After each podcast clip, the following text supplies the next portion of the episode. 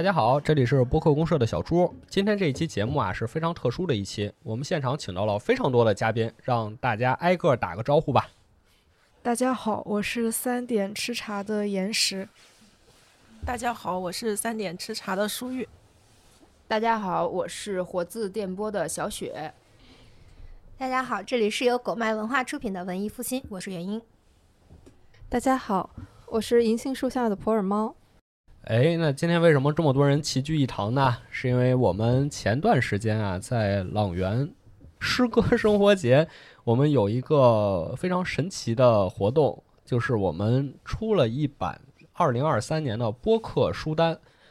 我们是联系了一共十余档播客，分别是拆漫专家、读不完、活字电波、即兴沉默、立场不明、魔点圆桌会、启迪说。三点吃茶，文艺复兴，银杏树下，让每一个节目的主播选出来五本他们在二零二三年读过的、认为最好的新书，然后我们把它们统一汇总成了一个播客年度书单。之后呢，这个书单在我们诗歌生活节的现场是做了发布，然后这些年度的图书也是我们做了一个展出，同时展出的呢还有我们的播客封面。就是说，会把我们一些优秀的播客节目的单集封面做出来，做了一个展示。你还漏了自己的节目，叫《油盐不进》啊！主要因为我的节目和读书关系不太大嘛。每次说这种事儿的时候，带上自己总显得怪怪的。这个书单是由银杏树下的普洱猫老师发起的，然后今天也是他把我们召集到这里，我们决定聊一聊这一份书单前前后后的故事。在开始今天的节目之前呢。播客公社的老袁也是写了一封手写的信啊，是发到了群里，就是也是说明了一下情况，这给大家先念一下。呃，我是老袁，播客公社的发起人。年度播客书单是缘起自银杏树下普洱猫老师的倡议，仰仗当前很大一部分播客听众的耐心与信任，很难获得曝光与推广的优秀书籍，或许可以借助播客与年度书单更为更多人所知。在小朱的加入后，才真正有条件能由公社执行这个倡议，并在二零二三年底得以发布。我自觉自己读书量太少，提名与评选的整个过程也是贡献甚微，实在是没什么能力参与与诸位的这次录制，还望见谅。再次感谢大家的付出。古道播客的老袁啊，所以今天这一期呢。也是在老袁的嘱托下，以及在猫老师的建议下，我们大家坐在这儿聊一聊这次播客年度书单的故事。我们可以把老袁的照片摆在旁边，就是特感人肺腑。其实昨天晚上一看，还哎有点睡不着了。我看完就哭了。嗯，然后也在群里说了。小朱老师，能不能给我们介绍一下，就这份播客年度书单，它是一份什么样的书单？刚才说到是我们有一个线下活动嘛。就等于说邀请了到线下活动参加的几档播客，每一档都提名了自己心目中五本二零二三年最佳的新书，我们把它们整理出来，就成了播客年度书单。嗯，其实是没有一个评选的过程的，就是希望大家这次参与活动的大家提名的书都能在这个书单上有体现嘛。当然，这个节目的后面说具体执行的过程，我们会详细的说这件事儿。然后整个书单其实是分成了两部分，就是虚构类和非虚构类。但其实啊，如果大家在线下活动看到的时候，我们并没有突出这两点，主要是什么呢？这也是得向在座的几位请教一下。就是我在分类的过程中，对虚构和非虚构类的分类比较含糊，所以到底是一个怎么分类的？就到底一本书什么样应该划到非虚构类，什么样应该划到虚构类呢？这个猫老师，一般文学类，像小说、诗歌这一类的话，都划在虚构。那就是散文集呢？这个得请教专业的出版社老师，小雪老师和袁英老师。虚构和非虚构，就是首先它是那个西方来的一个概念，尤其是这个虚构，它是 fiction 嘛，就是 fiction，我们自己也会认为是小说本身的意义。非虚构就是 nonfiction，虚构它本身最核心的东西就是在于它有一个虚构的故事情节，就是这些是编撰的，所以我们就会把它对应到这个小说这个概念。这个是核心。对，但是非虚构也有一个核心的东西，哦就是纪实，它是必须是来自于那个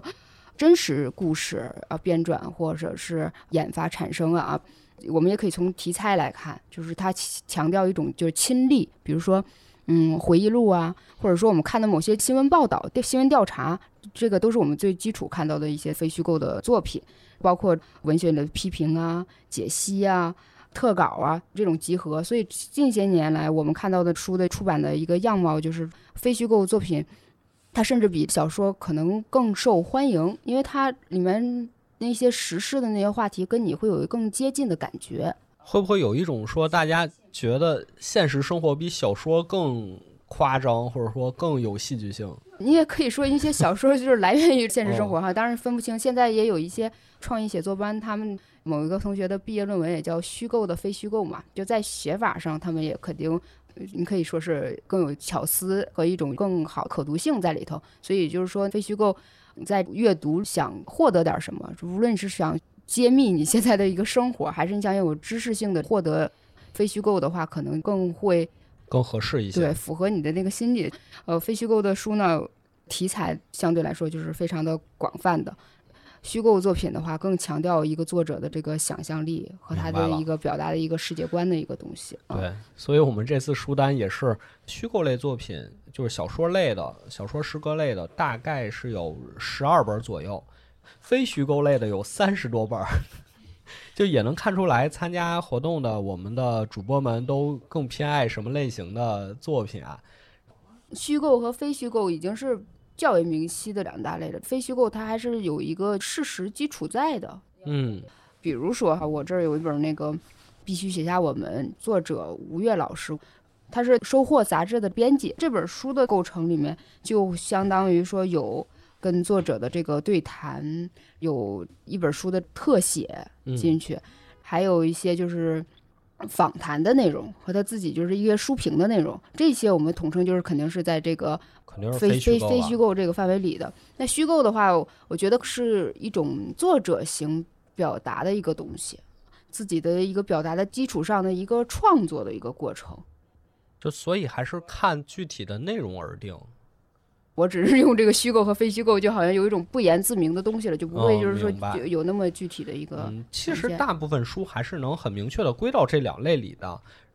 那下一步就是想请大家聊一聊自己啊，都在这提名的五本书里都有哪些选择，然后有哪个自己最喜欢的书，今天想再度跟大家推荐一下。三点吃茶，两位可爱的小妹妹，因为实话讲，你们两个一开始把书单给我的时候，就这五本书，我是大吃一惊的。相对而言，你们应该是最严肃的这五本。对，因为我们平时看虚构类的相对少一些，然后因为不是五本嘛，我们一人大概是推了三本。嗯呃，我这边主推的那个是《移动的圣城：四座欧亚城市的隐秘传记》，然后后面也会详细介绍这一本，它是由江苏凤凰出版社出版的，它是全新的系列之的第二本，是中国之于世界这个系列。第二本推荐的书是《俄罗斯草原征服史》，偏向研究类的一本人文社科类的书籍。唯一一本推理小说《名侦探的献祭》是白井智之的，然后非常有话题度的一本。因为虽然它是一本推理小说，但是它的选材是来自于真实的一个历史事件背景。它是在一九七八年的时候震惊世界的那个人民圣殿教惨案，嗯。因为他已经完全被定性为一个邪教组织了，在教主吉姆琼斯的一个算是威胁也好、操作也好吧。到当时警方到达现场的时候，是由九百一十三人集体自杀身亡，嗯。而且这九百一十三人中间还有二百七十六名儿童，应该是目前为止世界上最惨烈的一起集体的邪教事故。嗯作者他就是通过这样的一个真实的事件背景为基础进行二次创作，写下了这本推理小说，也是一个比较有话题度的一本。我也推了三本书，一本是《来者是谁》这本书和岩石推的那一本叫做《移动的圣城》，他们是一整个的系列，哦，亲搭档，对对，非常亲的搭档。而且因为我们俩的背景也是嗯艺术相关的，所以我们实际上是对这一类的书籍都比较感，兴趣。其实他们对你们来说算是专业书了。也算作是吧，但是其实也没有特别的专业，因为一个是讲那个西方的，可能是一些教堂里边的壁画或者是什么的，然后另一个可能是讲城市的，这样这个可能会更近一点。我推的另外还有两本，一本是《南方来信》，这本书主要就是说一个上海的小姑娘，在上个世纪的时候，她只身一人去了香港，怎么在香港去发展自己的一些生活的经历。这本书实际上是总结的，她像还住在上海她自己的姐姐写一个书信的集合。就是从她的书信整理出来的，然后成的一本书。对对，这个也有意思的点是在于，因为我也是一个北漂，虽然我漂的不是香港，北方来信，北方来信，然后我也不写信，但是真的读这本书的时候，莫名的就有一种亲切感，就是能感觉到一个人到大城市之后，你会面临的一些，不管是生存也好，还是在其他的情感或者是生活上、学习上，你总会有一些类似的相似之处。有没有什么具体的例子？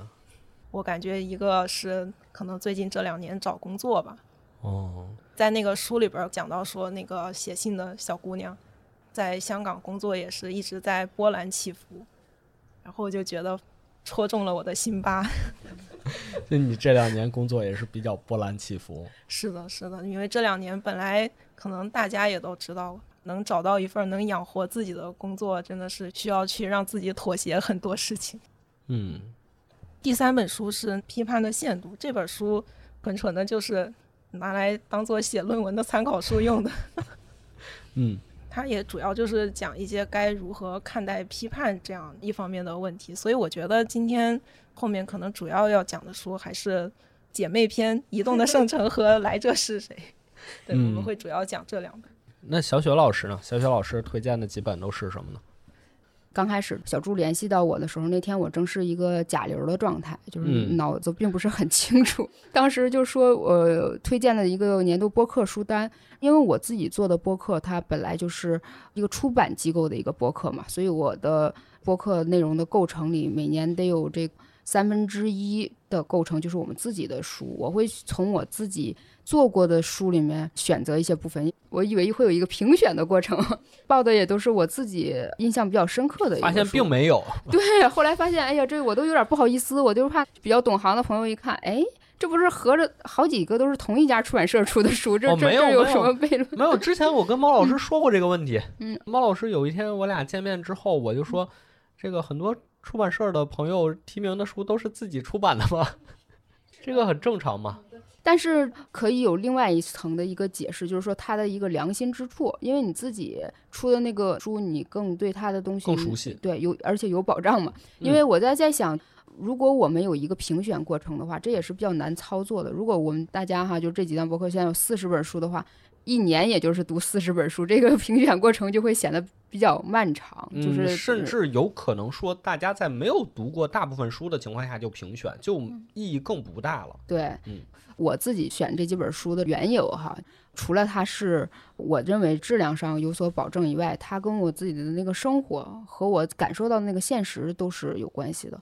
首先是故宫建筑细探，哎，这听起来好像，呃，是不是有点太锤？好像应该像你们应该推荐的书一样。对，但是我得说这本书在于你什么时候去读它，很有一个不一样的东西在。我是在去年年底大面积大家都新冠都阳了的那个时候，嗯，大家知道那个躯体的感受，就是当你身体很虚弱的时候，你觉得这个 在这个水泥鼻啊、什么刀片嗓之下，你每活着呼吸一口，你对那个空间的想象就会变小，你把整个世界都集中在你的身体的感受上了，你对外界已经失去什么兴趣的情况下，当时让我出去玩儿，我都不想出去，我只想苟在我自己的床上，然后养好病。，对，维持好这个呼吸。但是这个时候呢，我就看了这个《故宫建筑细探》，然后这嗯个作者其实他这里边完全是一个纯工科的。他就是以建筑师的身份进到故宫里的，然后他也参与过这个太和殿的修缮工作，就用他的当时那个故宫博物院的院长的话说：“小周啊，你这一脚踏上了三百年的灰，就是这个这个太和殿里有好几百年都没有人进去了。”就专门做这样的修缮的工作，在他这种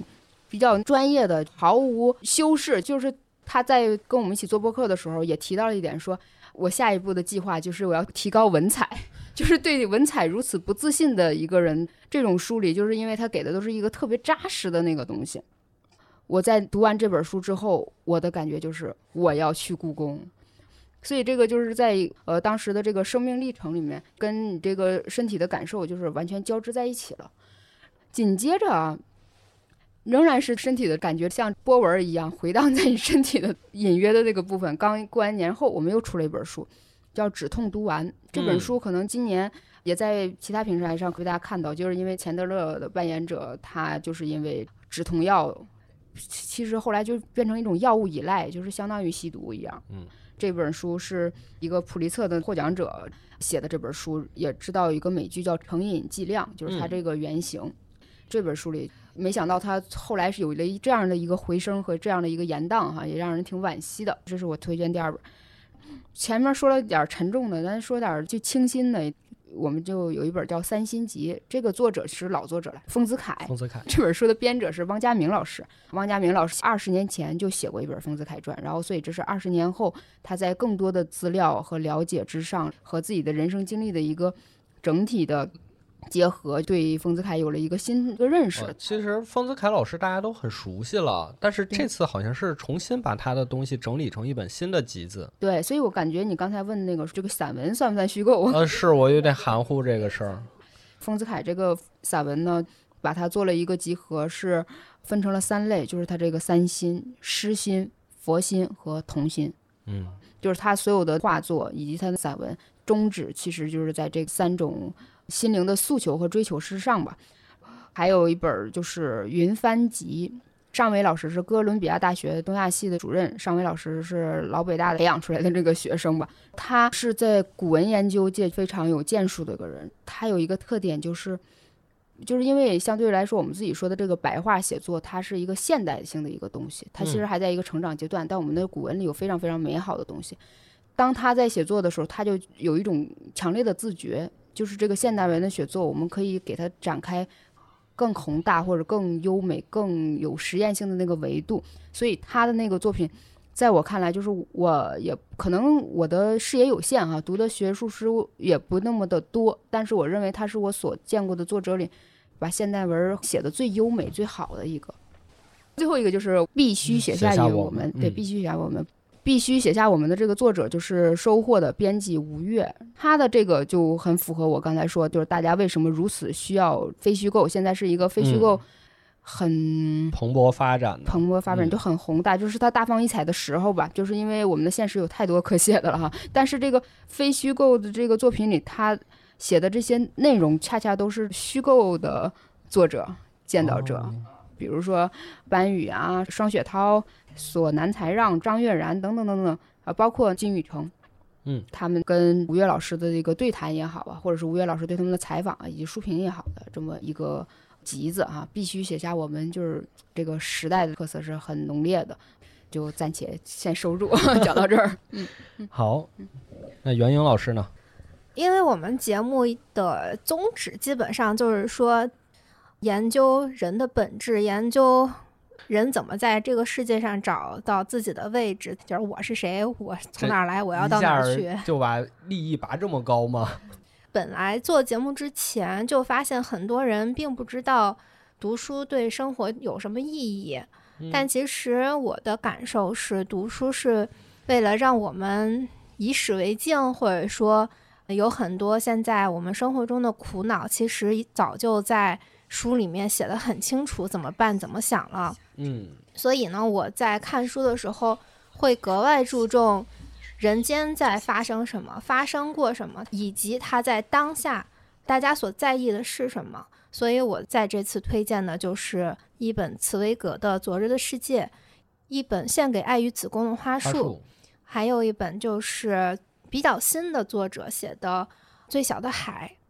还有一本坂本龙一的，是我搭档推荐的，所以我就不介绍这本书了。好，嗯，为什么选这三本书呢？第一本是因为我很好奇以前的人类的世界是什么样子的，尤其是我们现在经常会说我们所处的时代不够好，那么以前的时代它好在哪里？真的有那么好吗？那么我们可以再借鉴以前的世界，给我们现在一些什么东西呢？所以我就会去看《昨日的世界》这本书，而且我也对茨威格这个人还蛮好奇的。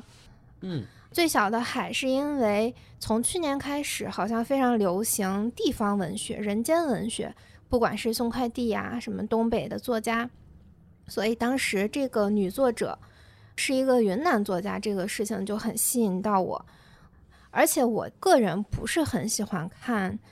年轻的作者或者是生活在北京的作者写的书，因为我会嗯觉得有一点矫情。但哦是他的书非常让我意外的是，写的非常诚恳，而且并没有那种小资产阶级，无病呻吟的那种感觉，对，就是那种 为赋新词强说愁。也不能这么说吧，嗯反正他会让我感到看到了人间真实的样子和真实的关系，而不仅仅是我们在酒吧发生了什么事情，我们在哦买房的时候发生了什么事情，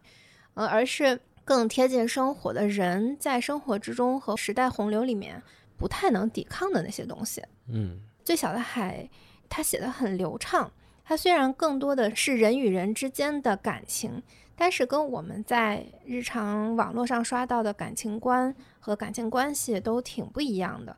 怎么说？就比方说，它的开篇《孔雀》是两个残疾人的故事，一个人他失去了眼睛，另外一个人没有双腿。他们两个之间的一些情感纠葛，他们两个在相亲路上可能会发生的一些小小的冲撞，但是它跟我们在短视频上所能刷到的那种情感冲撞是不一样的。他们可能更关心的是我们可以遇到什么样的人，可是我们在短视频上刷到的是我们可以拿到多少彩礼，这个可能会，呃，我更关心人跟人之间本身的这种东西。嗯最后一本献给爱与子宫的花束，我本身比较好奇 AV 女优，我会好奇他们为什么做这行，好奇他们的生长环境。我非常喜欢这本，是因为它并不像我们常规所想的说，啊、他一定是遇到了什么人间的坎坷，他一定是有什么没办法的，所以这是他的选择，或者说他出生在一个比较不好的家庭环境，他可能受到了什么情感的压抑都没有，嗯这就是他自己的一个选择，他觉得这样很开心。他跟他的朋友，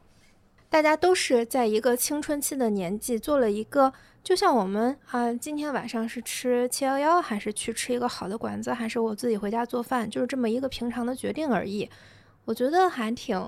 有趣的，我很喜欢这种坦白的作家，因为他们都没有给自己找理由。就很真诚。嗯，对，这就是我个人推荐的三本书。嗯，猫老师，我也是按小福老师的要求，然后我们选出了五本书。不是这咱谁按谁要求啊？啊，这规则是您定的。我这五本书呢，首先它都是二零二三年出版的书，这里面有四本是我们之前节目里面都做过的，所以实嗯际上也代表了所有主播哈一种共同的选择。嗯，我确实看了一下，因为聊过的这几本呢，基本上覆盖了我们所有的主播。那还有一本呢是还没来得及，去年我们是非常想聊这本书，但是因为种种原因吧，但是我们计划是在今年聊一聊它的。嗯这里面我发现，可能在非虚构这个领域里面哈，我们这个贡献的比较多了。对对对，因为是这样的，因为大家提名这个书单之后啊，毛老师看说虚构类的好像有点少，感觉大家不是太常看这种小说创作，然后之后他就说那我来提名几个吧，嗯然后包括也有刚才三点吃茶提到的这个推理类的小说，我这边非虚构类的，我是推荐了三本，有一本呢，就是刚才小雪老师说他身体哈在甲流状态里的时候，就特别能感同身受，因为我新冠阳了，而且是一阳，呃，我是错峰的，就是大家冬天的时候都在阳的时候我没有，但是到后面反而天气暖和了，然后阳了。那这本书呢是王朔的《起初竹书》。其实这个起初是一个系列啊，它一共四本，在二零二二年先出了一本《起初纪年》，嗯，二三年出的这个竹书，到年底的时候，《绝地天通》已经出了，今年二四年应该最后一本于田出来，四卷本哈，应该就完整了。也是和新经典的老师一起合作，说可以和编辑老师一起来聊一聊。那我是在读完了《竹书》，然后又把去年的那本《纪年》一起哈都看了一遍，然后我就阳了。就是我当时的感觉，就是因为这两本书特别厚哈，一本是嗯五百多字，一本七百多字。呃，我就跟新航老师说，我觉得好像就是你完成了一件大事儿，然后可以放心的去扬了。所以这本书就很神奇，就是我们读书的体验好像会和你人生的体验会紧密的结合在一起。就是你看到它的时候，你不仅仅是会想到它里面的文字，也会想到你当时和这本书的一个连接，所以有一种特殊的意义。当然，这本书之所以推荐，也是因为和边坚老师之间在交流的时候，发现啊，王朔他现在到他人生晚年的时候，他为什么会选择去写上古的故事，去写汉武帝的故事？嗯既会发现他是那个你熟悉的王朔，就是它里面有很多口语的表达，嗯呃，很戏谑的东西，包括它里面有好多就是用英文、用谐音、用方言各种玩梗，就是他的那种少年式的顽皮藏在这种特别微妙的小地方。当时特别佩服那个编辑老师，因为他真的是读通了，就是信手拈来。就是我觉得有些东西如果他不说的话，我是读漏了的。嗯，所以他说完之后，我说：“哎，那我还要再读一下。”一方面你觉得熟悉，另一方面你又会觉得，哦，他到了一个人生新的阶段了。就包括编辑老师说起王朔的时候，他都说：“嗯，这个朔老师特别和蔼可亲。”我当时我说“和蔼可亲”这个词儿什么时候和王朔能联系在一起？你对他印象还停留在九十年代对，就是那种对，还很嬉笑怒骂？嗯，对，还很嗯锋利的那样的一个状态里面。但是你会发现，他既是有一种不变的东西在里面，就是他那种对人和世界始终有一种温厚的东西在里面。但是他现在，我觉得已经是外化于形了。嗯就这套书有一个特别的意义，对读者来说，就是如果你是以前看着年轻的时候的那个王朔写的东西，然后现在你读他晚年的作品，你就会觉得一个作家的生涯好像他在陪伴着我们，我们也在陪伴着他一起这样走过来。竹书，这是我推荐的一本非虚构作品。好，还有两本呢，都是推理类的，因为我们有一档栏目哈，就叫推理馆。那么这两本呢，我选择的都是我们的国推作者，嗯一本是石晨老师的《侠盗的遗产》，这个我们是专门做过节目的。这个是石晨老师的民国三部曲系列，这是第二本，我们现在在等着他出第三本。嗯所以这套我们真的非常喜欢，尤其是第二本，就是他作为一个推理小说作者，能明显的感受到就是他的成熟。哦就是写到这本的时候，你再回看他以前的作品，比如说《三点之茶》是专门做过石生老师的《黑药馆事件》，那个是陈觉探案系列啊，你能明显感觉到他就像普洱茶一样。就我觉得写《黑药馆》的时候，那是他非常早期的作品，那时候他就像普洱茶的生茶一样，就是带着一种非常凛冽的气质。因为和石成老师聊过，他就说他写《黑药馆》的时候，甚至有一种可能我写完这本儿就不写了，哦，就是把他所有的这种勇气和对推理的爱，他都倾注在那本书里。功力全都写进去了。但是那个时候，你能感觉到他有一种青涩的，但是是那种非常炙热的爱。你说，你说，你直接说，你没有，我就很赞同。包括陈觉系列，呃现在有五本哈，一本一本看下来的话，你也能发现就是一个作者的成长。但是到《侠盗的遗产》的时候，明显能感觉到这个作者已经进入到了一个成熟期，所以这本书是带给我们很多的惊喜，因为这个是推理小说哈，我就 肯定不剧透了。更具体的可以听节目嘛。对，一个可以听节目，但我强烈推荐还是要看书，因为它的那个反转一番儿一番儿的上去，到最后有很多出乎你意料，然后但是呢，你又在情理之中，它有很多触动你的，已经不仅仅是轨迹和悬疑就这个层面的东西了。嗯你看这样的作品，你就会有一种深深的感动，就是为什么我们一定要有国产推理？我一直觉得推理是类型文学中的类型文学，因为它嗯。是一定要有轨迹的，是，这是它有别于其他类型文学一个最明显的特点。这个推理的这个世界，从爱伦坡开始，到福尔摩斯，到阿加莎的黄金时代，到刚才三点之长老师也说《名侦探的献祭》这种现在日推，那到现在上百年的发展历史，那为什么我们一定要有我们自己中国的推理？嗯，你会发现它是根植在我们这个土地上的故事。嗯这是你读任何其他再经典的作品，它替代不了的，是我们共通的一种情感。嗯，其实毛老师说完这个，我有一个不知道听众能不能理解的类比啊，就是我们在玩《黑暗之魂》，我们玩了对马岛，我们玩了只狼，但我们最想玩的其实就是黑神话悟空嘛，因为这是我们自己民族的故事嘛。而且石晨老师知道这次书单有他的作品，他非常激动。对，当天晚上就发了个微博。另外一本也是推理类的，新兴出版社午夜文库系列哈，陆秋茶老师出的《悲道》这本呢，其实在去年推理圈里面哈，也是引起了一番不小的轰动的。《悲道》这本书，它又是一个故事在民国，它的主角是一位女侦探，嗯但是呢，它整个的故事其实是一个冷硬派的故事。一般我们想到女侦探，然后你会想到阿加莎笔下的马普尔小姐，好像都是这种乡间呀、或者也有一些什么女法医系列，或者是女律师系列，好像都是带有一种要么是比较休闲的安乐椅侦探啊，和人聊天儿，然后把案子破了，嗯，或者是说比较有专业技术背景的，但是好像都是这种不是在真正一线的冷硬派的特点。他这个侦探就是要实地去查访线索，要和这些这种犯罪分子哈，你是要有直接正面冲突的。但这是一位女侦探，嗯整个这个故事的设定，包括这个主角儿这位女性侦探，都给我留下特别深的印象。陆秋茶老师整个的文风，我觉得他是带有一种非常冷峻的克制，所以这本书我是冬天的时候看的，我觉得特别适合在一个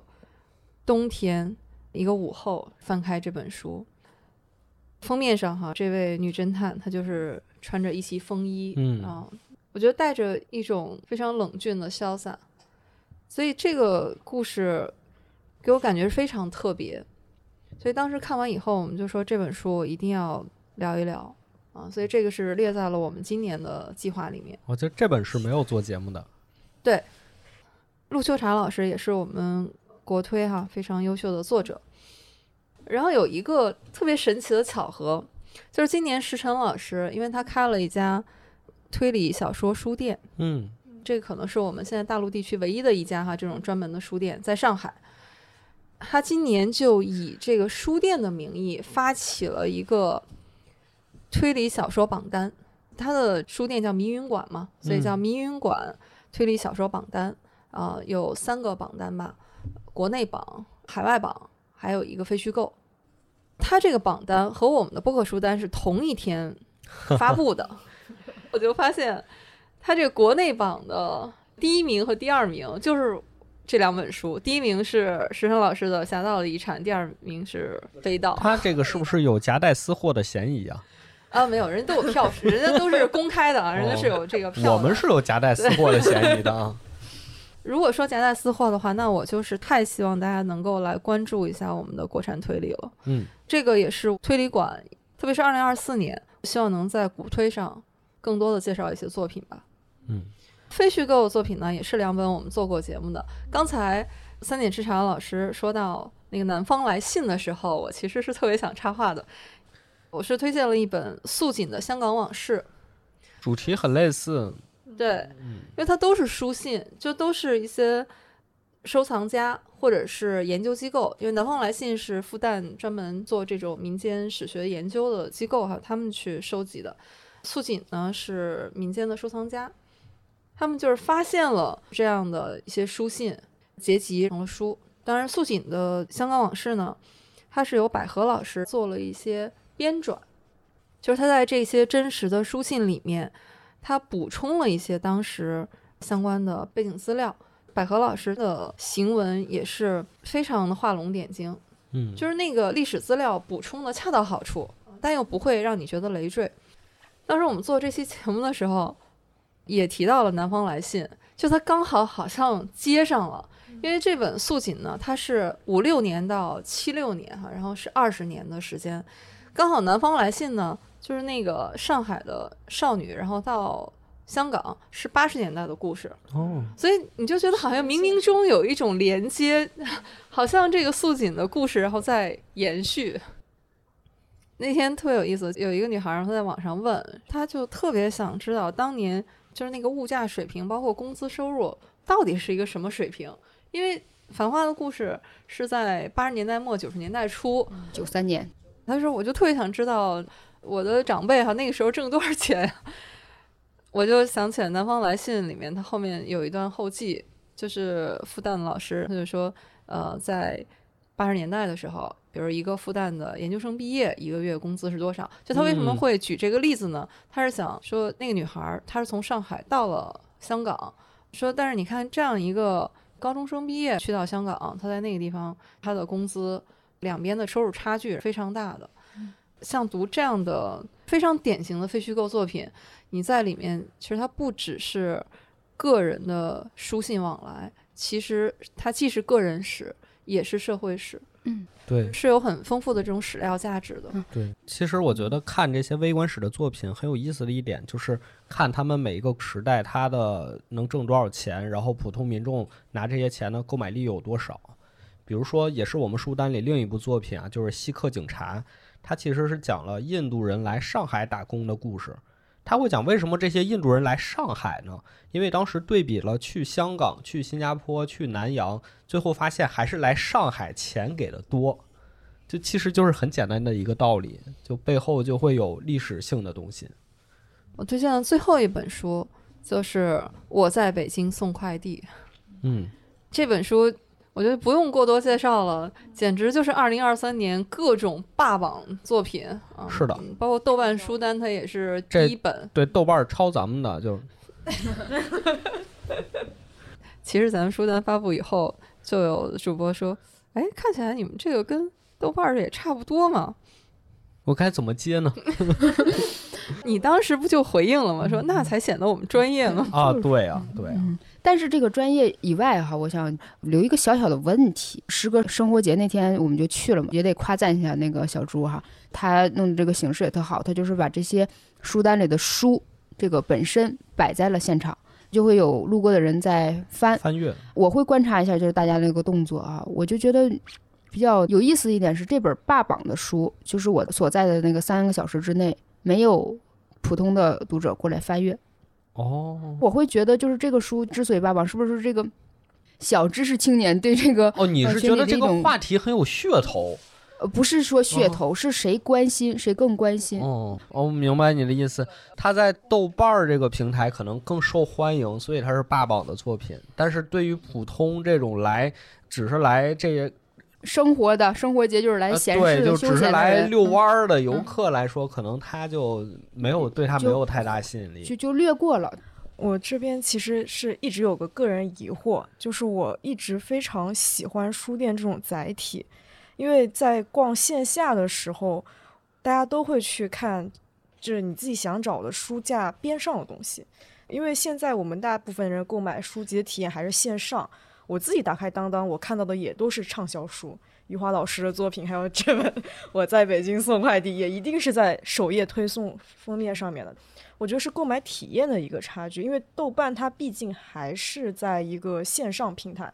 所以我们主观上一打开那个豆瓣或者线上的平台，你看到的就是热销和推送的榜单的榜首。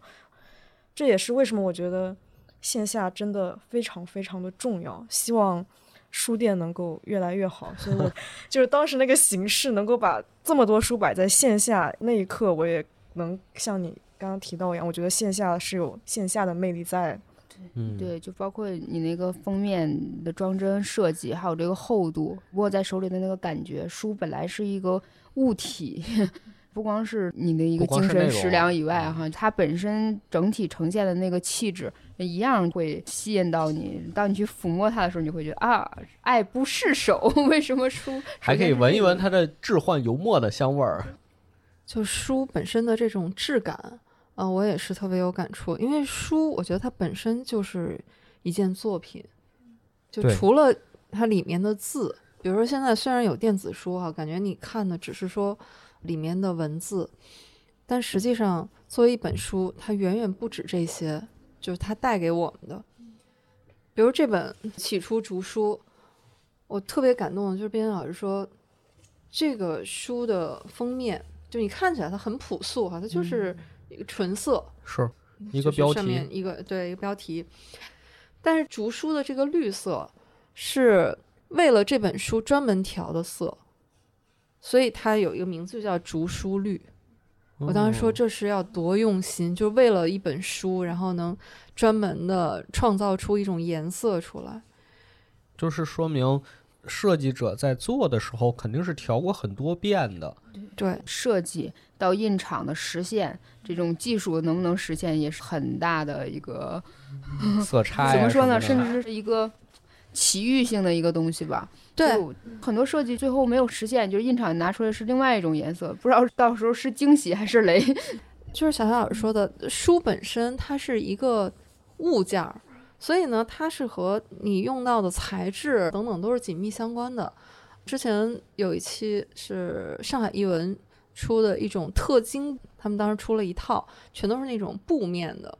他们那套书那个封面都是专门请设计师画的，当时就是为了最终的这个效果。香水那本书的布料就选了六种，最后才确定，就是一遍一遍的看这个封面印在这种布上效果是什么样。当时编辑老师说，我自己做衣服都没有这么精心。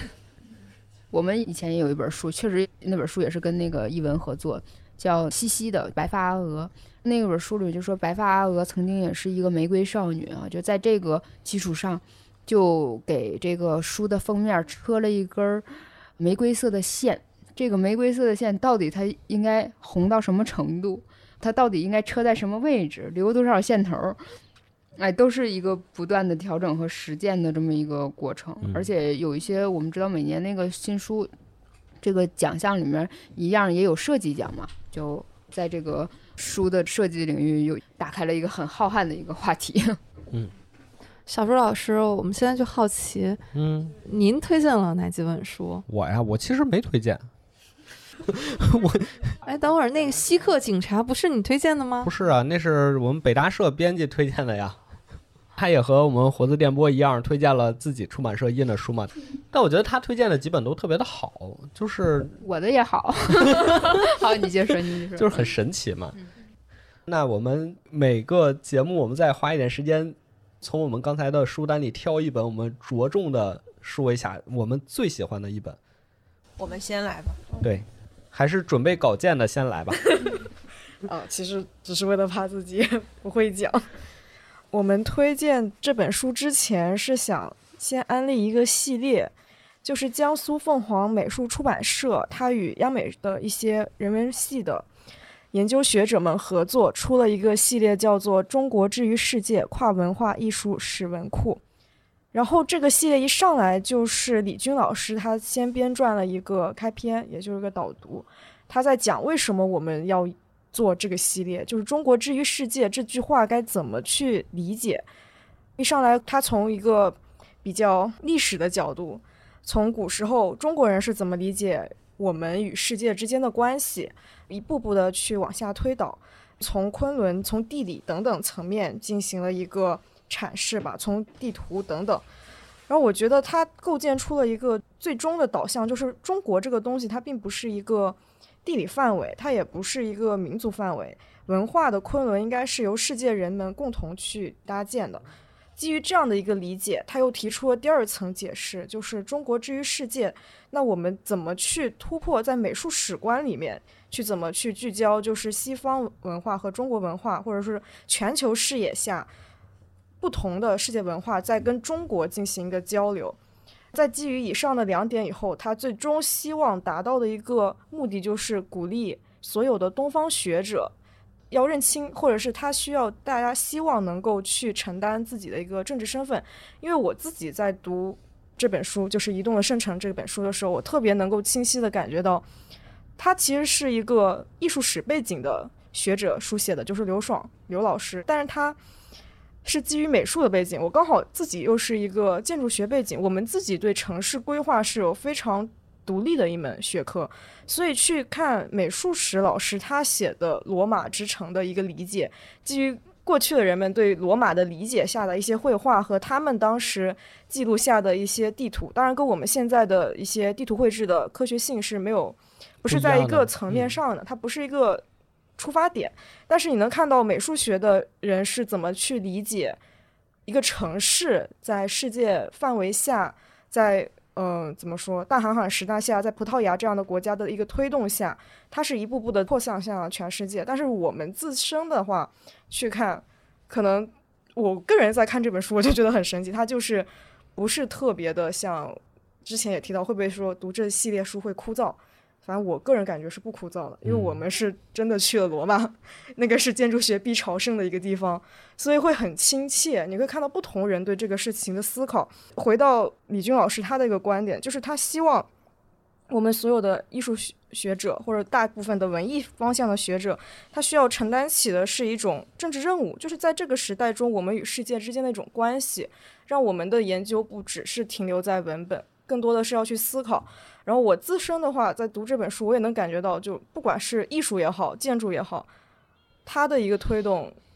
的根源，其实还是政治活动。嗯，就是都串联上了。对对对，各个学科之间，在政治的一个推动下，一步步城市的文明的辉煌发展改变，包括。艺术在这之后的一个带动作用等等等等，就是它全部都是一套的东西。这就跟今年读的那个《棉花帝国》也是有异曲同工之妙。就你能感觉到所有东西是综合的。如果跳出不同的艺术史分类，像我们以前在学校期间都是中国美术史一本，西方美术史一本，孤立，对，非常孤立。但当你跳出这种分类的时候，你会感觉到整个世界它是怎么推动和发展的。这一点，我觉得。是这个系列它的意义所在，也是这帮学者在倾注这么多努力，希望向大家传输的一个点。其实并不枯燥。嗯，那他说四座圣城，除了刚才说罗马，还有哪几个呀？嗯，其实是这样，就是我我我本来是想让他这本先讲，哦，那行，那来，因为他那本是系列第一本。没事没事，我觉得这个跟顺序倒没什么关系。嗯，也行。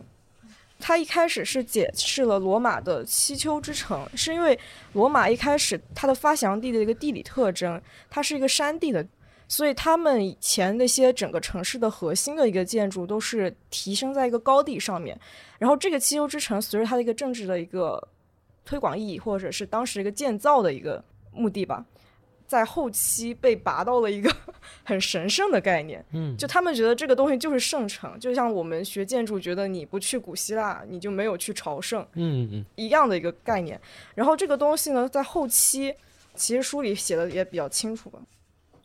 它主要讲述的是在后期航海时代，葡萄牙的其实就是跟殖民有很大的关系，只是他没有讲的很血腥。当时的一个大航海时代，由于葡萄牙它的一个殖民运动推广出来了，他讲的四座城市，第一座肯定是罗马，就是它的原型；第二座是里斯本，当然他后面还去了果阿，最后一个回到了中国，因为是中国的作者，所以他最后写的一个城市是澳门。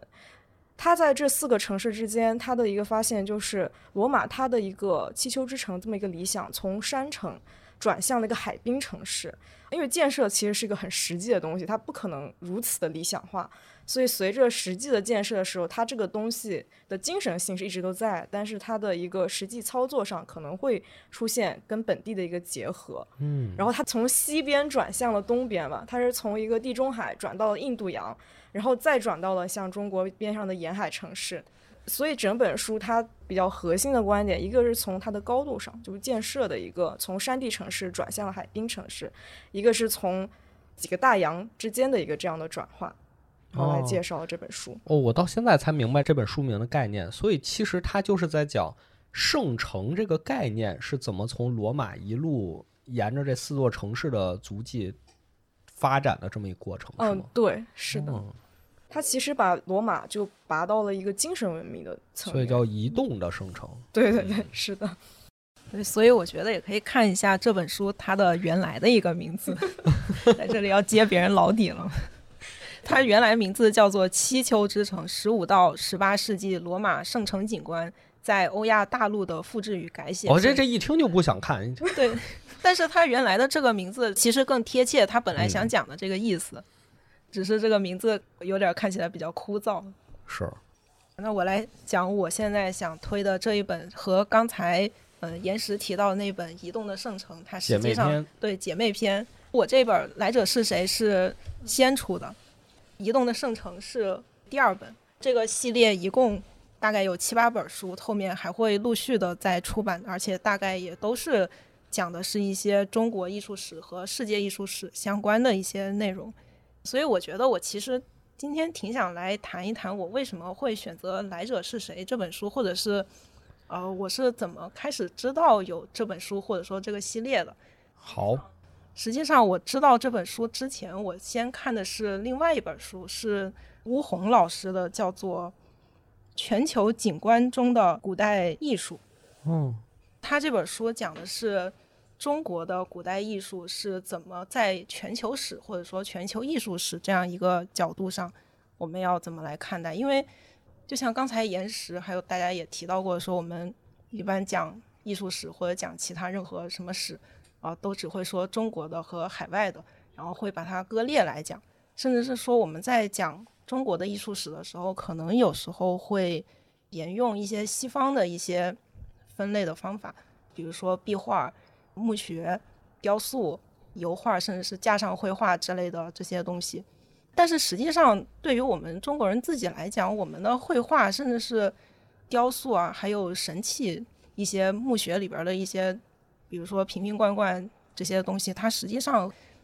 和西方的分法，它就完全不是一个起源，它就没啥关系。所以我觉得这本书它其实很有意思的一点，觉得巫红老师是更希望从中国自己的这样一个发展脉络来捋这样一个事情，然后他也更希望就是在捋这个事情的过程中，它中间这个脉络是如何又通过可能说是有一些西方的影响，然后慢慢的又在起到一些变化，所以我觉得在这个发展的过程中吧，它也算是一种东方和西方有这样一些交流的过程。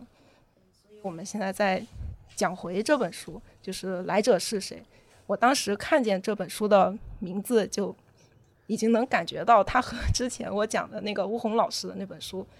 你能感觉到他们讲的好像大概类似是一种事情。因为它有一个小标题嘛，对对，它的小标题是讲的是欧洲艺术中的东方人的形象。嗯，所以我开始一直以为这本书它也是讲东方人的形象是怎么在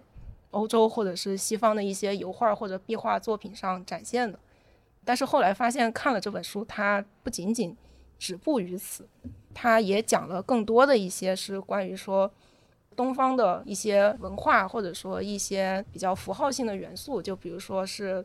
有一些绘画，或者说衣着上的纹样，甚至是有一些、呃帽子啊，还有一些大家对于某一些族群的人类的一些偏见或者看法是怎么影响西方的。对对，是怎么影响西方的，甚至是像西方它又怎么传回到东方，大家甚至到后来也分不清楚到底谁是谁的。哦，对，我觉得就是这样一个比较混合的状态，它实际上也反映出来说，有时候我们把东方和西方好像画的泾渭分明。对，就比如说一个绘画的作者，作者可能是个中国人，他就一定一定是东方的。对，一定是东方的。我我觉得这个东西有时候分的可能并不是那么的清楚。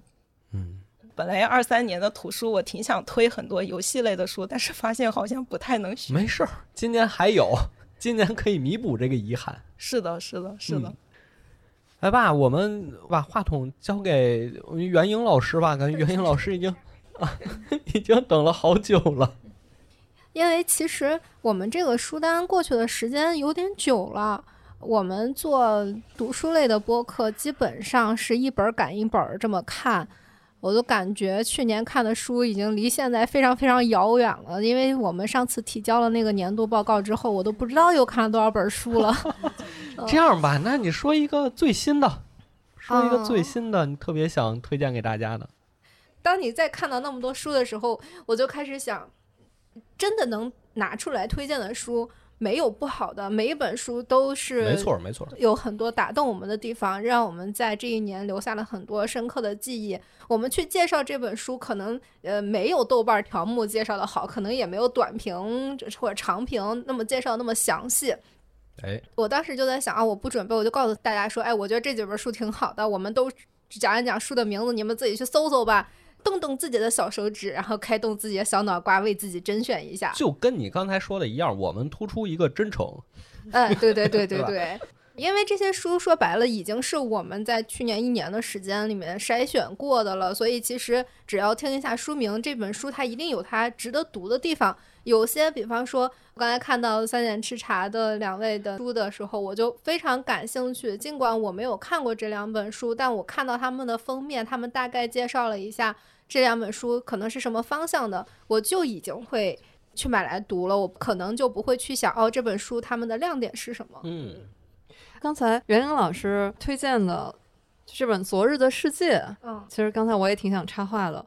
茨威格这本《昨日的世界》呢，其实已经是有很多个版本了哈，然后这是一本等于是经典再版。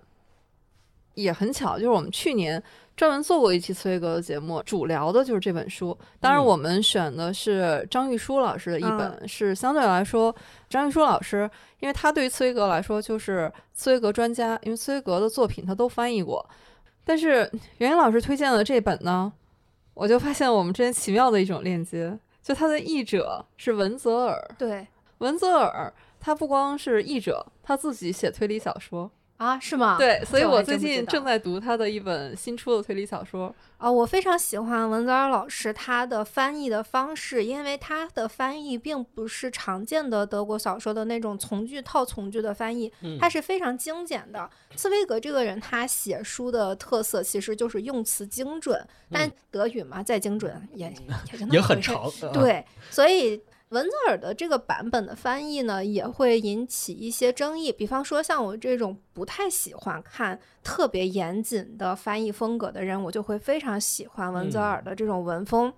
它让我感觉像朋友，我们在聊天的时候就非常顺畅的听完了一个故事。但可能像八十年代的那些老翻译家。对对，那些老翻译家，他们可能会翻译的非常优美，非常有我们常规意义上感觉到外文翻译应哦该是的那种感觉。明白。所以这本书，它成功的又激起了我的好奇心。就虽然我之前读过，而且《昨日世界》我应该是读过不止一遍，嗯，但是文泽尔老师的这个译本我非常想读一下。对他的译本真的看起来非常轻松，虽然这本书大概有五百多页，但看起来并不累，而且他在五百多页会让你感觉怎么就没有一句是废话？这么妙吗？对，非常厉害。茨威格本身就是很曼妙的一位作家嗯家。呃，其实这次小舒老师说一人推荐五本书，然后我就觉得这个名额实在是太宝贵了。不是，猫老师发给我十多本呢。我推荐这几本，刚才也说了哈，当然也有一些夹带私货的，比如说对国推的不要这么说，因为我觉得我们这个书单出来，每一个主播推荐的肯定都是夹带私货的，我也很明显。对对对都是，夹带私货的。就文泽尔这个版本，甚至是果麦文化出品的呢。你看这个私货 夹带看看，你的，看看，对不对？我就说，不光一个出版社这么做，对不对？大家都这么干。这你别冲我说呀，因为我们不代表任何一个出版社。但是我其实想说，我们在做我们的跨年节目的时候，我们还梳理了一个，就是我们从我们去年聊过的书里面，因为这肯定是我们最了解的书了哈，也筛选出来了一些书。我觉得很遗憾是没有能纳到我们的这个播客书单里面。比如说有一本也是这种经典再版的，就是法国女作家尤瑟纳尔，她写了《哈德良回忆录》，然后是在二零二三年再版的。呃，尤瑟纳尔这位作家以及他的作品，然后也是非常推荐。这个刚才我发现，就是这个书和书之间就是有一些奇妙的这种流动。刚才小学老师然后推荐丰子恺先生的作品的时候，这个连接在哪儿呢？尤瑟纳尔他写过一本《东方故事集》，他里面写过一篇源氏公子最后的爱情，就是他是用呃《源氏物语》里源氏和他的爱人之间又虚构了一个故事，可以把它看成一个同人，但是它的味道和意境又和《源氏物》又不一样，它真的是一个融会贯通。它是东方故事集，然后它里面是写过中国的故事，然后有日本的故事，然后还有一些比如印度，就他每写一个地方的故事，你会发现他的语言好像就是当地，比如他写中国的故事上，就是我们神话故事的那个味道。非常传神。《源氏物语》，你又觉得它是那种日本文化的那种风格，嗯，但是它里面又有他作为西方人哈一个学者型的作家，他里面想要传递的一些他的表达。然后，那我们知道《源氏物语》有很多个译本，但是呢，丰子恺先生的译本对我们来说也很重要，因为很多人第一次读《源氏物语》，可能读的就是丰子恺先生的译本，嗯，主要是替尤瑟纳尔遗憾啊，没有选上，有点可惜。因为我是想，还是尽量的选了一些二零二三年出的真正意义上的新书吧。嗯，好，刚才大家也说了这么多呀，之后有一个小问题，想问问大家，参加这个诗歌生活节有什么不一样的感受？我可以先从我组织的方面说一说啊，因为很有意思。就这次活动，其实就我来说是比较匆忙的。比较匆忙的一点呢，就是当时十二月份大家很多人都生病了，所以包括收集信息啊，各个方面就有时候沟通起来相对耗时间比较长，然后最后准备这个书单就比较匆忙。但是呢，我得说非常感谢猫老师，因为他的提议特别的好。就是我们不管是现场怎么去布置这个书单，还有我们播客节目的封面的展示，因为我们其实也是联系了几档播客，然后收集了他们自己有手绘的，有自己拍照的，然后也有他们设计出来的节目单期的封面和下面的精选评论放在一起，然后和我们的书间隔的摆放，我觉得整体这个设计也是挺棒的。就虽然说时间比较赶啊，但最后设计出来的效果也是比较满意的。就想问一下大家，参加这次书单的活动有什么感想吧？因为其实好像大家来现场的时间都不太一样啊。我们就从按时间顺序开始说啊。我先问问袁英老师，因为这个袁英老师也是我感觉最抱歉的一位，啊，对对对，事先没有沟通清楚。是的，是的，就是之前你就跟我说要去参加一个诗歌节，因为我们其实不是第一次跟到线下了，呃，对，也不是第一次跟播客公社合作，但是确实从来没有想过那天其实是一个电影院。我一直想的是，就可能像这里一样，对，是一个因为我们。前期沟通时候只说是现场录制，对没有说现场是个什么环境。对对对，我当时一进场，哎哇啊人，从来没想过，就是原来哦，参加发布会是这样的感觉，而且当时也确实是考虑到只是现场录制，我们的工作习惯可能有一点嗯不太一样，不太一样，对。就很紧张，其实能看出来。哦，因为我们平时的话就是两个人关在一个小黑屋里面，你不要说的果麦好像很压榨员工一样，没有，我们是刻意把我们的录音室改成了一个小黑屋，嗯因为那样会比较有安全感，就那种被窝里聊天儿的那个感觉。关上。冲我跟我搭档是已经合作了三年，已经很知道对方的气口在哪里，表达在哪里，所以我们从一开始写逐字稿也变成了我们列一个大纲，稍微对一下大纲就开始录这样。呃，但那天我们俩就双双懵了，打断了计划。完全就是脑子跟不上的一个状态，不知道自己在现场说什么。挺好的，其实现场那个后面听了也挺好的，但是最后还是我看就是前段时间发的节目嘛，就还是找了陈年喜录了一期，然后他的诗集，因为我自己的感受是我们那天其实讲的也还行，就是作为一个读者，对于看他这两本书，介绍他那个《炸裂志》和《微尘》分别讲了什么，以及我们自己所看到的陈年喜的生平。但最后为什么要放跟陈年喜对谈的那一期呢？是因为我觉得一档节目做的时间太已经很久了，大部分时候都是我们输出，我们也需要去听一听别人的声音。嗯，不管是别的主播的声音，还是别的作者的声音，我觉得每个人的想法不同，他都可以提供一些更新的灵感。而且陈年喜老师，我觉得是这个时代较为少见的踏实而朴实的人。嗯，是的。那这是我们周五的活动，我们周六的现场，我们三点 吃禅。因为你们应该是最早过来的嘛，那时候出了一点意外，然后现场设备还没有调试好。就当时你们进到场馆里有看到时候是什么心情？其实我第一脚踏进去的时候，是脚上感觉地上那个碎石有点像那种日本枯山水那种感觉，就哦真的挺震撼的。我从来没有见过一个播客场地会和 这样一种，实话讲，我们也没有想到。因为我开始也一直以为这个录制现场可能是像现在这样，就是一个小的房间，那我得接过来说，我确实像袁英老师说的一样，我们也很习惯在这种场地，在这种场地做活动，在这种场合录音。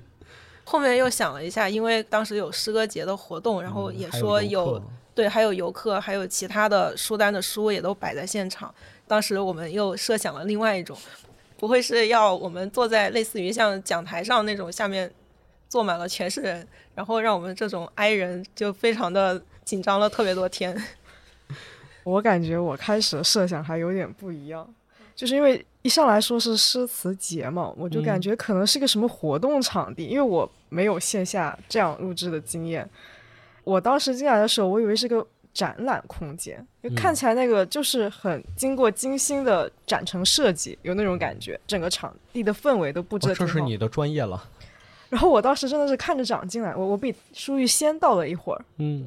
过去的时候，我看到那个圆桌上摆了好多书，我就默认了。我说：“难道我们要在那个圆桌中心有那种特别开放式的论坛式那种活哦，动？”其实啊，周日是这样的。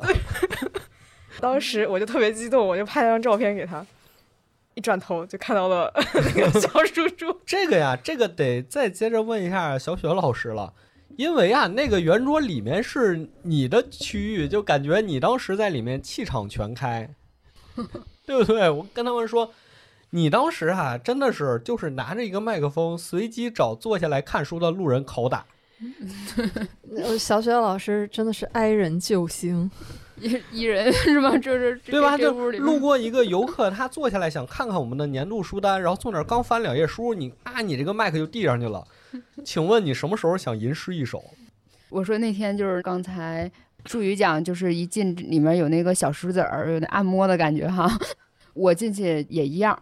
特别有意思。就是我当时就在提前有一个设想，因为之前参加了一些呃线下关于有播客相关的活动的时候，发现大家都习惯于想在现场扮演一次录制现场。嗯，我会觉得底下的人很难有参与感，就是等着这个四十分钟、一个小时了，哦，他不可能坐下来听一个小时，就有点尴尬，就是很难受，甚至我觉得，所以你加入了一些脱口秀的环节。我对我就觉得要参与，要把这个联系在一起。播客这个录制，不能说是一个私对话啊，就是我们这是在我们自己这一桌里，是在这一个场子里的，我们这个脑子也都在想一件事情，嗯我们可以形成这样一个就是流动的线性的一个对话。但是你在另外一个场子里，他对播客不熟悉、不了解，他没有加入进来。对他是在另外一个时空里的，你又不能绑住他的脚，他会走的。如果今天他在这儿，我能给他留下点什么呢？这个其实就相当于是我从播客到做直播、视频直播，那是两个东西了。如果你要是去顾及另外一个屏幕的话，你就不太可能听到你的嘉宾、你的搭档具体说什么，你不会追着他那个点一直留下去。所以你就是总有设置的环节和表演的部分在，那又何况是在一个现场呢？所以在去现场之前，我就已经打算好，这一次只属于这个现场这个嗯，节目，我未必会留用给那个播客，因为播客听众他又看不到你的躯体和眼神，没事儿，后期我一定会剪一段现场的录音放到这期节目里的。所以我就觉得它应该是完全两种东西。所以那天我就去之前，我就选了一首，就是我觉得非常对，我呃就把你领大家读这首诗的那个片段剪进去。对，它是适合的，就是又能体现那个诗性，然后又简单，然后又能循环，就是我觉得找到了一种读诗的乐趣，我会觉得是这样，然后就跟自己的那个主题结合在一起，尽量的让这个场子里的其他人不要置身事外，所以才会进行一次互动吧。这是我那天的这么一个想法和做的事情，所以就那天还是挺有意思的，觉得是一个特殊的一个经历吧。你忽然让我觉得很遗憾，那天没在现场。猫老师，那说说你吧，你当时看见我们的这个书单已经搬到了线下，我们的 KT 板也做好了，也做了展示，书也陈列好了，包括你当时设想的播客节目的封面展也做好了，你当时心里是就特别感动。刚才小周老师，然后总是 Q 到我哈，我觉得也挺惭愧的。就是我提供的真的就是一个想法。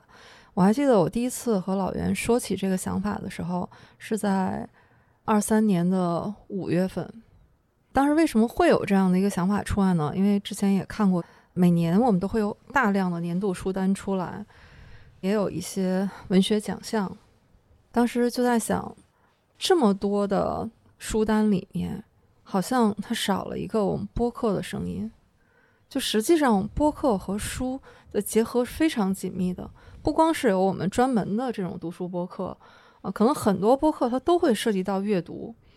而且本身我就觉得声音和书它们之间的连接，就是在没有这些媒体的时候，其实我们是先有了声音的表达，你才后面有了文字。所以当时有了这样的。真的就是，我觉得这个真是一个不成熟的小想法。然后当时见到老袁，就和他聊起来。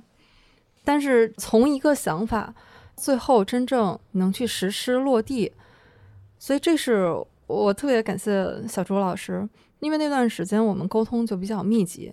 我是看着他，他要去联系，然后要和这么多的主播们，然后去建联。沟通，每个人看起来好像就是五本书，但是我工作过的人也都知道哈，你去催别人给你东西，然后还要去做整理，其实这些都是很细碎的工作。其实我一开始做的时候很忐忑，因为我也是跟有些朋友们是第一次认识，不太清楚大家的性格，所以联系的时候总是很忐忑，万一他是很严肃的一个人怎么办？问怎么办？然后后来，直到有一天啊，袁英老师回复我，就显得非常的轻松活泼啊，我的心一下就放下来了。让我觉得大家好像都是比较容易相处的人。然后另一个，我觉得大家可能没有想到的困难就是，公社竟然没有一个设计，竟然没有人能做排版。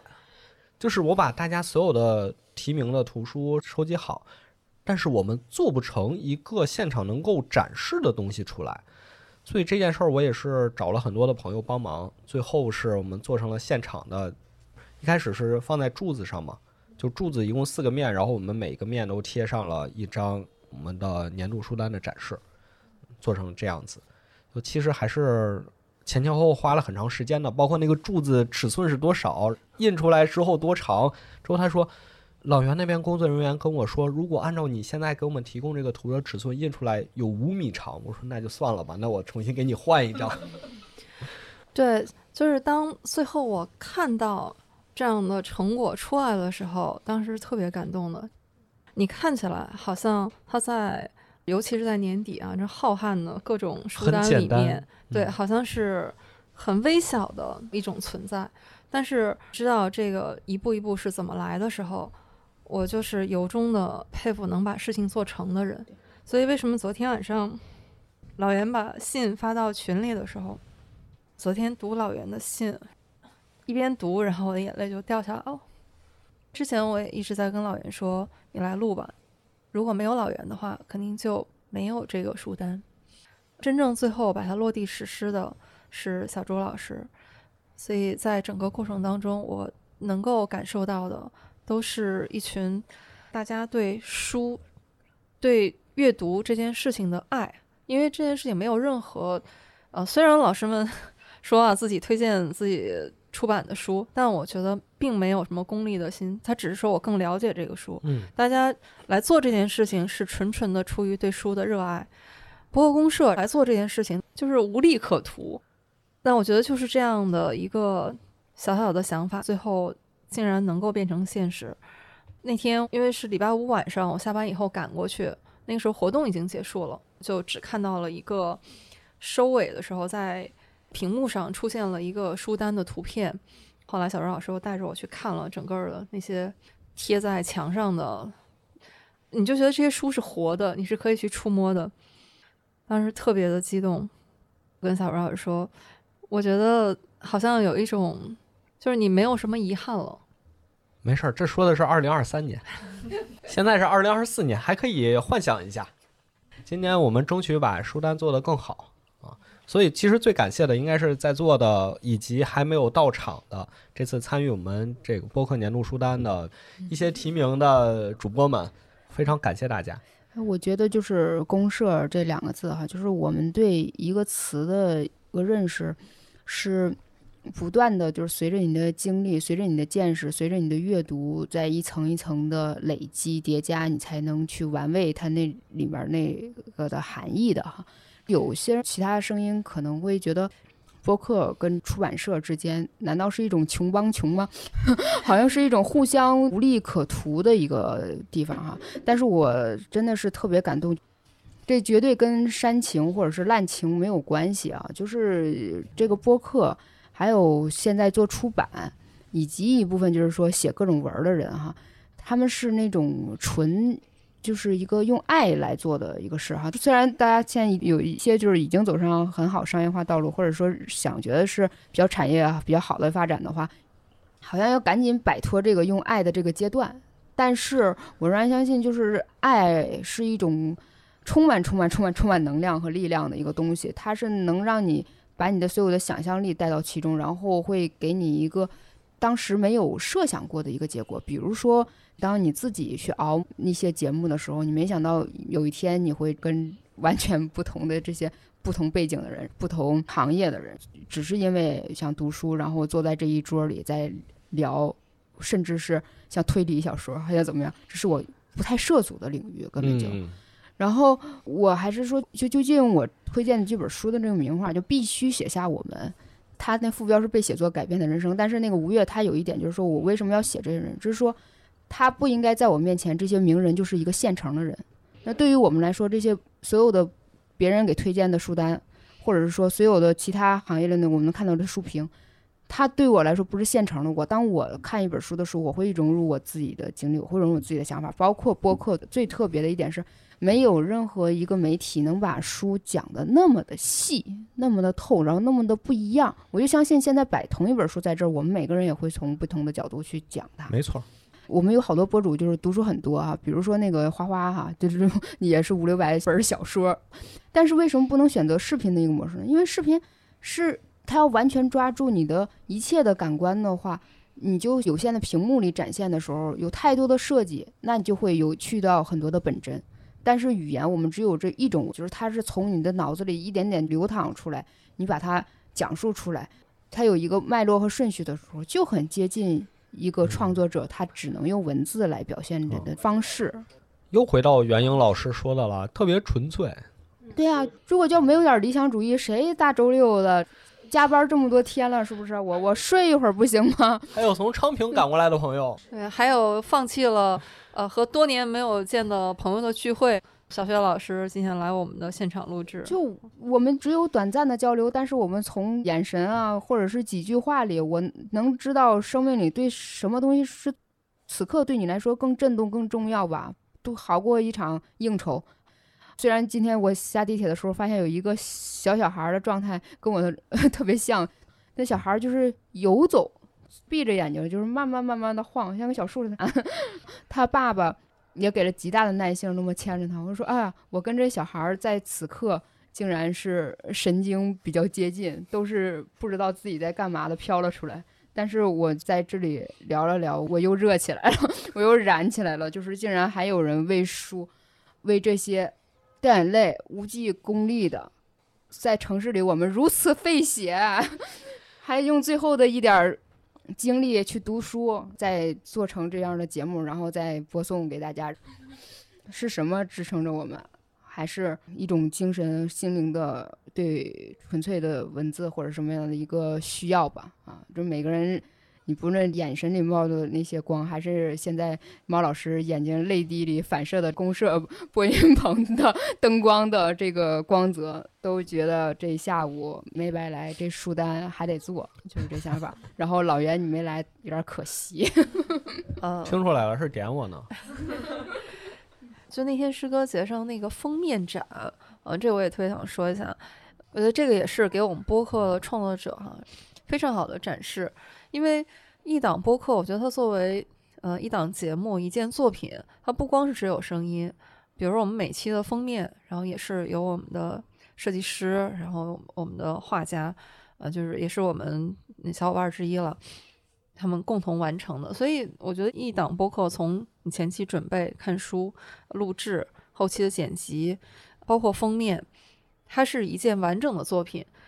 但是平时可能大家能够感受到的，就只有我们音频的这一块儿。那现在我们有一个机会，能把我们精心做的封面，然后也展示给大家。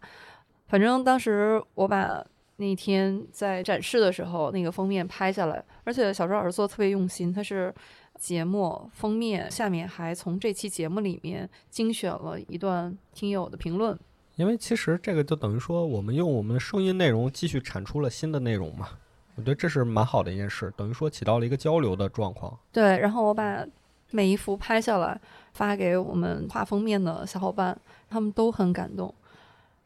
我经常说，就是很遗憾没有机会能去展示他们的作品，但是我觉得现在有机会了。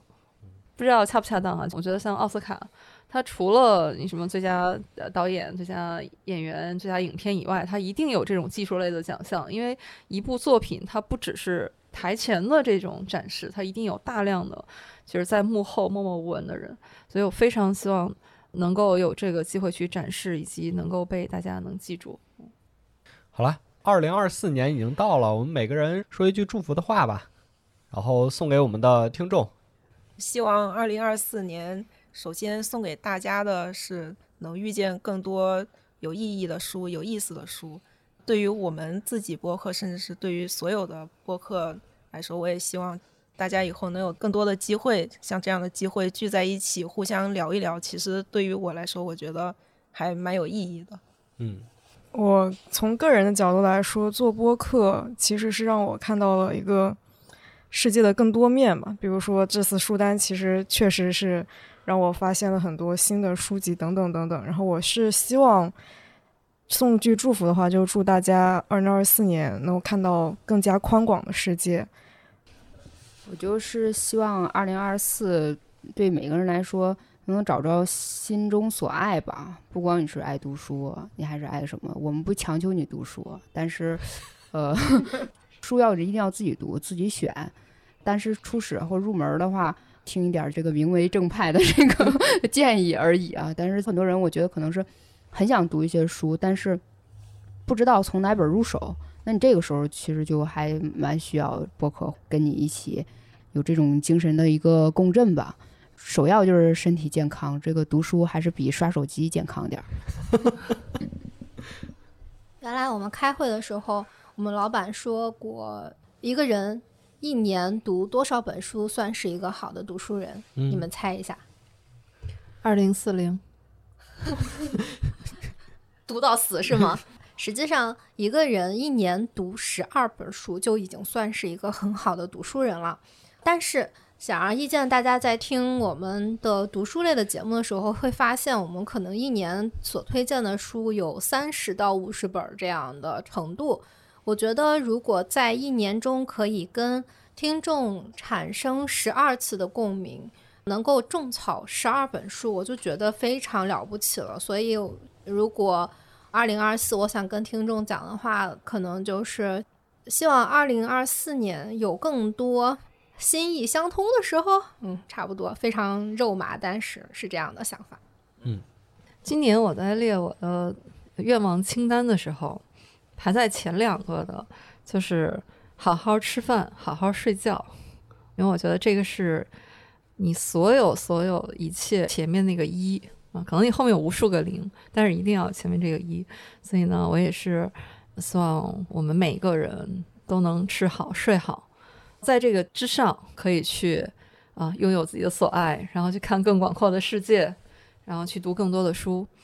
然后另外我还是想。对我们这个播客年度书单，刚才我也听到了，说二零二四年还会继续办下去。嗯，然后那我也特别想听小周老师，然后来说一说二零二四年这个书单会有一个什么样的想法或者计划呢？想法呀，想法就是争取拉到更多的人，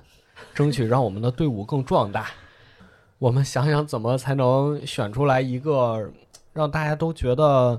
呃更有趣，或者说大家从中能，不管是我们参与者也好，还是看到这个书单的普通听众也好，都能从中得到更多的东西吧。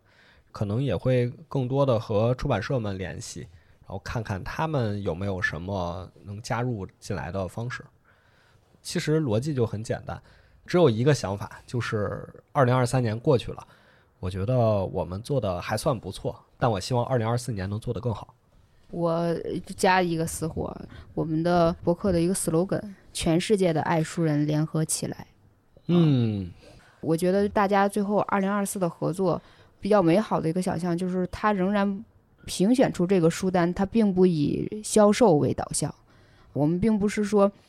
这个是是一个营销行为。它哪怕没有第一和第二，因为那是我心中最好的一本书。我们没有第一、第二，我们大家都是一样的。对我就是希望它并不是一个榜单，它是一个不断浩瀚的一个书单。然后你我之间有了一个交集，就觉得更更有意思。就像岩石说的，大家能通过这个书单见识到更广阔的世界。我也特别期待这个书单能够一年又一年这样做下去。就是很多事情在最开始的时候，可能它就是一个非常非常。渺小的存在，你也不知道后面会生长成什么样子，但是你就让它自己去长吧。也许到三年、五年、十年之后，我们再回来看，我们今天坐在这里这场聊天，可能就是一种不同的感受。博客公社这个小房子变成一个什么某处遗址？